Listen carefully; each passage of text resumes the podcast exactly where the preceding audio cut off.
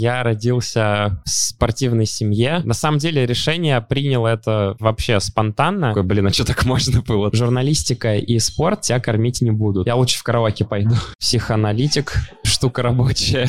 Я и без драфтинга ехал сильно быстрее. Ехал близко, но ехал по правилам. Блюменфельд. Ну просто на куске дерева. Что это такое? Ну старт за стартом. Ой-ой, ой. Ой, ярщелы по-татарски не могут остановиться вовремя. А вы паспорт вернете после интервью?